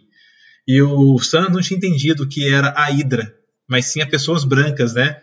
E o Buck tem essa pegada e fala, não, ele está falando da Hydra. Então, uma pessoa que tem acesso a tudo que a Hydra fez e que os Barões Zemo executou muito bem no soldado no, no, na Guerra Civil, né? uhum. né? Então, o que leva o Buck querer encontrar com esse cara, né? E tem uma cena linda, né? Eu adoro aquela minha esposa não pode ver que é, é, ela teve no México, ela não pode ver aquela rotatória do México, ela na hora fala, nossa, quero voltar para lá. É, mas aquela rotatória é muito massa. Mas aquela cena da rotatória, aquela cena não é verdadeira, inclusive. Porque aquela rotatória no México, ela nunca é vazia daquele jeito. Ela é sempre lotada de carro. Eu nunca vi um tão absurdo igual aquilo ali. Mas eu acho que aquela rotatória, será que ela é no México, aquilo ali? É porque tem uma rotatória parecida é, é no, México. México. Mas será que ele tá preso no México? Eu acho que ele não tá preso ali na Europa, eu achei, não? É, é, eu achei curioso porque ele não tá. É, tipo, aquela rotatória. A Fernanda era muito boa de memória e referência, né? Então pode ser que seja outro local. Será que tem uma cópia isso na Europa? Vamos descobrir. Eu acho que tem em Viena. Porque pra ele estar tá no México é difícil, né? Porque ele tá no México seria mais difícil, né? Eu acho que tem em Viena, se eu não me engano. Tá? Mas eu sei qual. É, a, a Fernanda não tá errada, não. Essa rotatória tem mesmo lá. Ela só não é do jeito dos filmes, que ela sempre tá vazia. Não tá, ela sempre tá cheia de carro. Muitos carros, muitos. Muitos, muitos, muitos. Porque tem trânsito em, na Cidade do México, até 3 horas da manhã tem trânsito. Nunca vi uma cidade com tanto carro. Nunca, se você acha que tem um trânsito ruim, bom, eu pelo menos a minha experiência lá foi foi a pior possível. Mas isso é o mal do, de países subdesenvolvidos, né? Sem transporte público, né? Todo mundo precisa de Exatamente. E lá é um ótimo exemplo, inclusive. Falando então do, do de teorias para o futuro. Ô, Júlio, eu, eu, eu, na verdade, assim, eu errei o negócio da pecado, mas agora, cara, eu já tô achando que. Não que eu. Acho que eu construí a série aí pra frente. Porque o Power Broker, nos quadrinhos, ô Júlio, o Power Broker é a empresa que dá ao John Walker e ao Battlestar o soro de super soldado. E é isso que a gente espera, né? Cadê esse agente americano forte, né? Que momento vai ter esse agente americano aí com ficando doido, que é o que a gente espera no que beba disso, sendo um contraponto e sendo mais um antagonista aí do, do Sam. É um cara que tem que perder esse manto, né? Vai ser quando talvez ele tenha acesso a esse poder aí. Eu acho que na verdade esse cara ele vai sentir a diferença dele para os outros caras em algum momento. Acho que o John Walker vai sentir essa diferença. e, e, e vai trabalhar nele esse conceito do orgulho, sabe? E falar, não, vou me sacrificar, vou, vou fazer de tudo para poder conseguir ser um cara melhor. Entendeu? Ele vai, ele vai utilizar esse conceito que ele apresentou um pouquinho, de que ele só quer fazer um Capitão América melhor, mas de uma maneira deturbada, deturbada. É um negócio do, das boas intenções, que o inferno tá cheio. E aí ele vai meter. Do, ele precisa do poder, ele né? vai precisar do poder para tentar ser um cara melhor. Cara, eu, eu, eu não tô conseguindo enxergar de maneira diferente. Acho que vai rolar um negócio desse, entendeu? E tanto ele quanto o Battlestar vão, vão usar esse soro da Power Broker. Uh, isso é uma teoria que eu tenho para o futuro com toda certeza. Acho que. Eles estão amarrando bem isso, né? Estão, estão amarrando e tá desenhando, né? Sim. Barão Zemo. E Madripoor, você acha que vai aparecer? O quê? Madripoor, Sharon Carter vai estar tá lá? Acho que Madripoor vai aparecer. Hoje a gente sabe, hoje a gente descobriu também que a Sharon Carter, ela meio que, que se fudeu depois do Guerra Civil, né? Você viu ele fala, eles falando, ah, a última vez que a gente roubou alguma coisa. Sim, é. É porque ela entrega os equipamentos deles, né, para é. Pra eles, ela ajuda isso na guerra civil. Tipo, para eles poderem ficar, utilizar, e desde então ela entrou na lista negra aí do, da CIA, do, do, do, governo. Então, talvez ela não tenha voltado. Eles voltaram porque foram os Vingadores que resolveram o problema do Blip, né? Agora ela se fudeu muito. Acho que sim. Acho, eu não sei se ela aparece no próximo episódio já, nesse momento que, ela, que eles vão conversar com o Zemo, ou se ela aparece uh, em algum momento já no, no, no, próximo, sem ser no próximo, no outro episódio, quando eles estiverem em Madripoor. Porque o caminho deles é Madripoor. Eu acho que, inclusive, essas. Acho que essas vacinas que são o soro, eles estão indo para Madripoor. Essa é a minha, a, a minha impressão, na verdade, de construção de série. Acho que eles estão saindo do Ocidente e estão indo para o Oriente. Não sei se está percebendo a movimentação. Sim. Eles foram para a Europa Central, Oriental e agora estão avançando mais para o Oriente. Eu acho. Né? Mas aí que tá como que o, o Zemo vai estar tá no meio disso, né? Porque teoricamente ele está preso, né? Eu acho que eles vão soltar o Zemo para ele poder ajudar eles. Inclusive tem várias cenas de bastidores que mostram eles meio que trabalhando juntos em algum momento. Eu acho que o Zemo vai ajudar eles em algum momento, só que com as, as verdadeiras intenções por trás. Muitas pessoas estão dizendo, acho que você mesmo já comentou aqui no nosso podcast, que talvez o Zemo passe a usar o capuz roxo, inclusive, em homenagem ao Thanos. Você que falou isso? Você já falou isso aqui? Não, essa não foi minha, não. Não, essa não foi, não, essa não foi minha, eu não. Eu vi em algum lugar Mas, isso aí. Cara, eu gostei, de, eu gostei dessa interpretação. Gostei dessa, dessa interpretação. Por que ele usaria um capuz roxo, né? Talvez também porque, assim, eu entendo muito o que ele representa, o ódio dele, o que aconteceu com Sokov é muito grande. E talvez ele não ser mais um rosto, mas ser uma, uma entidade um, uma pessoa que represente o que aconteceu com Sokovia, ele não quer dar um rosto, sabe? Não precisa de um rosto para isso. Entendi. Eu acho, acho que vai ter um pouco disso a ver. E eu não sei se ele vai colocar aquele capuz roxo por causa do Thanos, o que seria legal. Mas eu acho que você não precisa forçar essa homenagem também.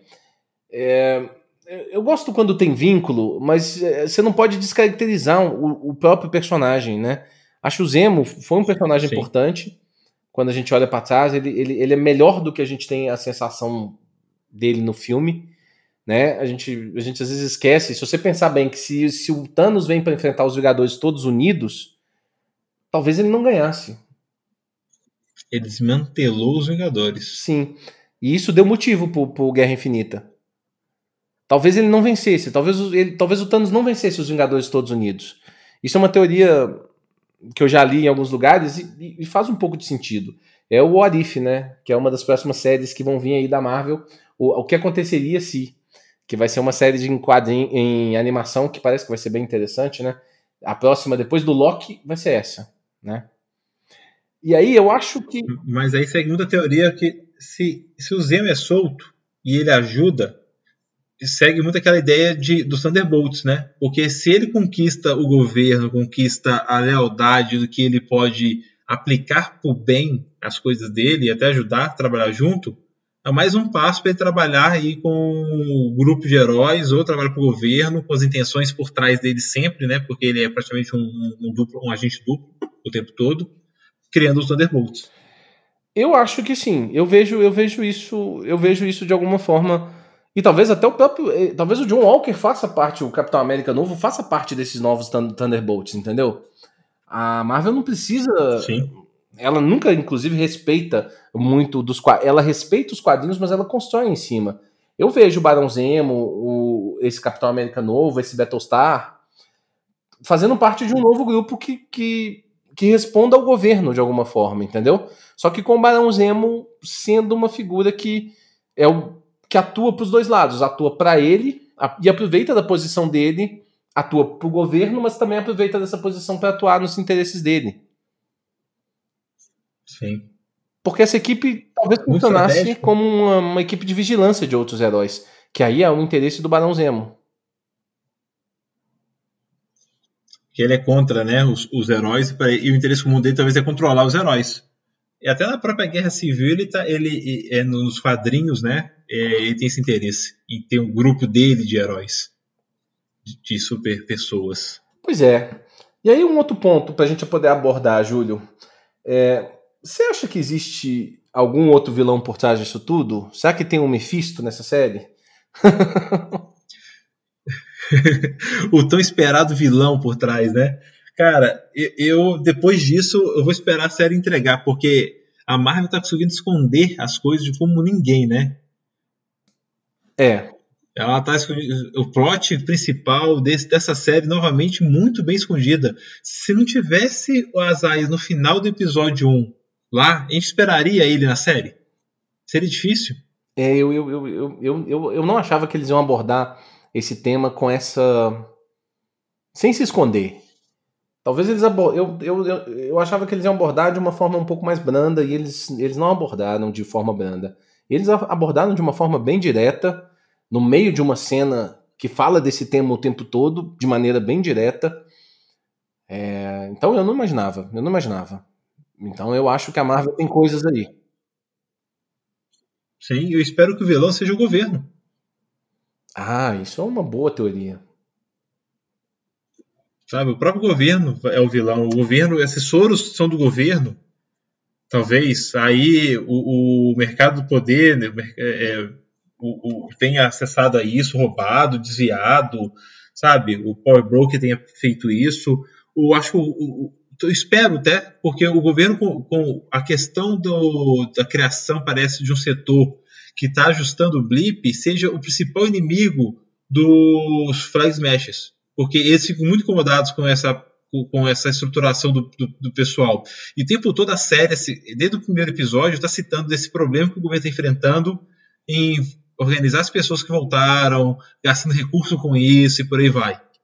Aí, de repente, eles criam um, um novo herói, trazendo o Capitão América.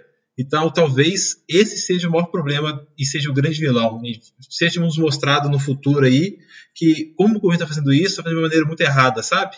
E querendo esconder querendo trazer o controle da população que voltou, criando novos heróis, novos soldados e tudo mais. Eu gosto dessa teoria. Acho ela bem interessante. Inclusive, vamos, vamos pegar um pouco da declaração do Isaiah Bradley. Eu não, eu, isso aqui a gente nem tinha conversado antes, né, Júlio?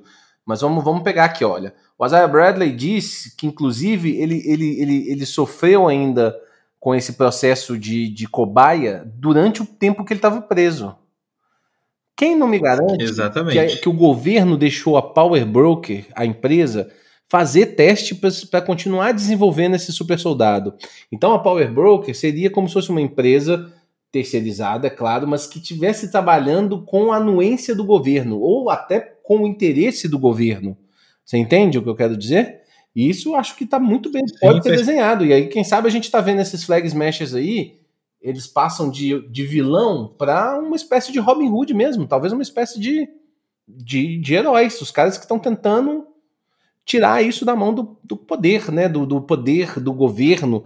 E essa organização que você está falando aí é uma organização global, inclusive, Júlio. Ela tem essa questão maior do, parece que não é só um negócio dos Estados Unidos, né? Parece que os governos se reuniram, tal. Parece que o dinheiro vem daí. Mas também representa um pouco essa questão do poder no, no que você quer dizer. Porque e qual a intenção do, do Flag Smash? É distribuir esse soro para criar soldados dentro da população. Isso não está na mão do governo, não está na mão dessa organização. Porque a partir do momento que ela distribui o poder para as pessoas comuns, elas podem se enfrentar de igual para igual e não seriam mais controladas. tornando o, o desejo de, dele de um mundo, um povo viável. É legal. Então eu consigo ver isso Pode desenhando ser que a coisa pra frente seria muito legal. Sim. E seria muito legal o Falcão e o Soldado Invernal virando a, fazendo justamente o que o Steve Rogers fez lá no Soldado Invernal e continuou fazendo na Guerra Infinita, na, na Guerra Civil, né? Porque vamos combinar que o Capitão América, ele, ele, no cinema, ele foi o personagem menos, menos governo. Ele só foi governo no primeiro episódio. Bem diferente dos quadrinhos. Muito diferente dos quadrinhos é, nesse aspecto, porque ele, ele é muito. Sim. Mas ele é mais governo, tem hora que ele é mais governo, tem hora que ele é mais, mais, mais contra o governo, de acordo com as decisões. Inclusive, assim, um dos maiores dilemas do, do Capitão América nos quadrinhos é isso. A hora que o governo manda ele fazer umas coisas que vai contra um pouco a, a, o que ele pensa, né? Isso é um grande dilema. Assim, os valores que ele acredita, que são os valores do país, isso, isso é uma discussão muito grande. 90% das revistas do Capitão América falam desse assunto. Mas nos cinemas, não. O Steve Rogers ele foi contra o governo praticamente o tempo todo. Ele foi, na verdade, nem foi a favor da amizade dele ou de coisas pessoais que ele acredita que é certo. Muito mais do que ele quer acredita ser o caminho certo e até ele colocou o amigo dele acima de várias coisas. É, mas eu acho que tem uma discussão ali que ficou um pouco escondida no Guerra Civil, que o negócio do, do, do, amigo, no final do filme a gente tem uma visão disso aí. Mas na hora que ele estava se debatendo contra o Tony, contra o, Homem de Ferro, na, nasquelas discussões, muito ele tratava de um elemento que é fundamental no conceito da, da cultura americana, que às vezes a gente fala pouco, que é a questão da liberdade. Sim. Entendeu? O Capitão Só América se perde muito no filme. Sim, sim. O filme se perde nisso. Sim, mas o início da discussão é muito do, do, do, Steve Rogers falando, cara, nós vamos perder nossa liberdade de agir. Você entendeu? Então eu acho, e é um valor totalmente americano, é um valor absolutamente americano. Não só é que a primeira emenda da Constituição americana é justamente do direito à, liberdade de expressão, né? Que é uma questão muito forte nos Estados Unidos, sabe? O direito da pessoa falar o que ela pensa, entendeu? É, é a questão da liberdade é um tema muito sério nos Estados Unidos. E isso essa discussão traz um contraponto, sabe? Será que esse governo tá, tá dando essa liberdade como um todo? Eu acho que, que eles, eles começaram a falar isso no Guerra Civil e, e abandonaram essa discussão. E talvez tenha mais disso agora. Você entende? Entendo, Gá. Entendo e concordo. E eu acho que vai beber muito dessa fonte do Guerra Civil, do Soldado Invernal, para essa série, devido ao governo ser um problema. A SHIELD era o problema, né? E esse Capitão América que defende o, o, os valores, que, é, vamos por assim, ele topa e contra isso tudo, vai refletir muito no, no Sam, muito no Soldado Invernal, muito no Falcão aí, pelo aspecto do que, com certeza, eles não vão querer apoiar né, esse Capitão América do governo, que vai seguir cegamente o governo, porque ele é o poder, igual você falou, ele, ele já está soberbo com algumas coisas. O poder subiu, subiu a ele, vai subindo, né, pouco a pouco. Então acho que essa construção do governo como o vilão seja uma boa. E tomara que isso aconteça, porque vai construir muito que os Flag Smashers sejam talvez o, os corretos da história como um todo. Vai ser, vai ser interessante se for isso mesmo, Júlio? Eu não tinha visto como isso uma possibilidade, não, mas se trouxe isso aí, eu já comprei.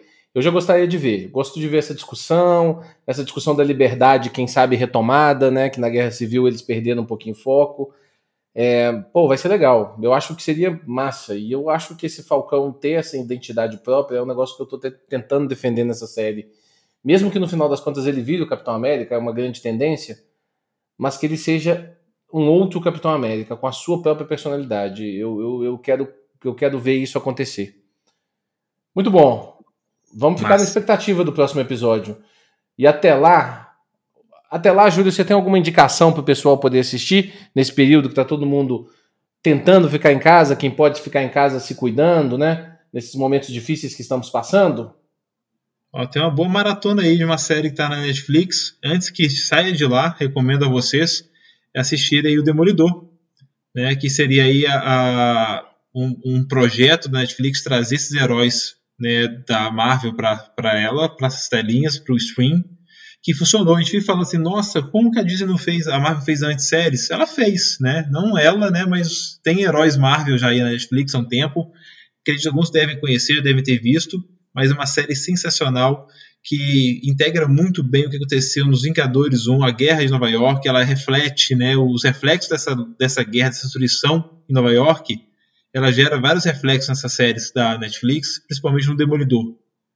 Então eu gosto de, quando eu lembro, eu lembro porque eu lembrei dela, porque eu lembrei que essa série do Falcão fala muito do blip, que de novo é o que aconteceu no, no, no filme, está herdando aí o reflexo disso. A Marvel não está ignorando esse fato, como não ignorou nas séries da Netflix. E é toda a história amarrada, a gente falou mais cedo aí, talvez quando a Marvel for voltar com a série do Demolidor, voltasse com esse mesmo ator, que ele é fantástico, ele tá fantástico nesse, nesse papel. Então recomendo. Não gosto como finaliza talvez a terceira temporada, mas a primeira, a segunda, a primeira assim vale a pena, demais. A interpretação, o, o como cada episódio ele tem um, um, um, ritmo diferente, vale a pena assistir, tá? Vocês vão curtir bastante. Eu, eu nem sabia que você ia indicar o Demolidor e citei ela hoje, né? Vicente. Sim, exatamente. Fez o um spoiler. Tem um spoilerzinho. Vicente Donofrio, que é o cara que faz o Rei do Crime, ele tá perfeito como Rei do Crime. Perfeito. Vanessa. Eu, é, nossa, é muito bom. Eu, eu, eu pra verdade, eu gosto até do terceiro, da, gosto até da terceira temporada também, viu, Júlio? Eu, eu gosto muito de Demolidor, gosto muito mesmo, mais do que eu acho que as pessoas comuns. É, eu acho que a série tem todos. Eu gosto muito da história do Demolidor, né? No final das contas. Eu não posso nem falar muito alto isso, que as pessoas vão me bater, mas eu prefiro o Demolidor ao Batman. Essa é a verdade. Eu gosto muito do Demolidor e os dois foram os dois foram jogados a um, a um, a um status muito grande com o Frank Miller, o mesmo escritor dos quadrinhos, né? O Frank Miller escreveu o, o Cavaleiro das Trevas do Batman, que é uma história muito icônica, e ele escreveu A Queda de Murdoch, que é retratado numa das temporadas. Então, assim. Fantástico. Sim. Claro que na revista tem alguns detalhes diferentes, tal, aquele negócio de que são mídias diferentes, mas eu gosto de como foi retratado na série também, sabe? É, ah, gosto de tudo. Eu lembro das teorias discutidas por causa disso, quando todo mundo falando assim, nossa, baseado nisso, será que vai acontecer tal coisa? Eu lembro muito dessa discussão que teve, no, eu gosto muito o hype que foi. Gosto muito, uma boa indicação para o momento, inclusive aproveitar, né? A gente até já explicou aqui, né, Júlio, que era, era, era, da Marvel, mas era de uma outra empresa da Marvel, a Marvel Entertainment, gente. É, a Marvel Entertainment cedeu os direitos dessas séries para a Netflix produzir, mas era controlado pela Marvel. Por isso que você via reflexo dos filmes na série, mas o contrário não acontecia. Não acontecia reflexos das séries nos filmes. E é o que a gente imagina agora, tudo sendo MCU, é o que vai acontecer. As séries vão refletir nos, nos filmes, então vai estar tá tudo interligado. É uma grande indicação. Espero que o pessoal assista e que nos dê um feedback sobre, sobre essa série. Muito boa. Demolidor é um baita personagem. Charlie Cox fez um baita, um, um baita papel. E eu, inclusive, acho que a Marvel não reescalou o Demolidor ainda porque eles têm medo da reação do público. O público fez uma movimentação muito grande por Charlie Cox participar dos, dos filmes, porque ele, ele foi muito bom de Demolidor. Um excelente Murdoch. Com toda certeza. E com essa indicação do Matt Murdock, do nosso Júlio, eu me despeço de vocês, convidando-os mais uma vez. Esse episódio ficou, ficou grande, né?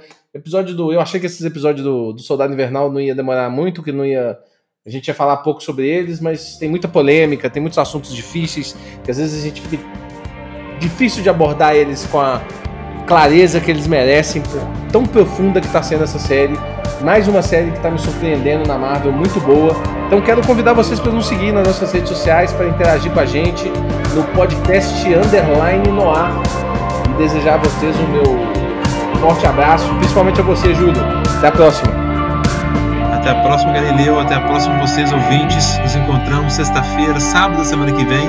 Na sexta, esperando com altas expectativas do próximo episódio. Uma boa noite, um abraço para todos.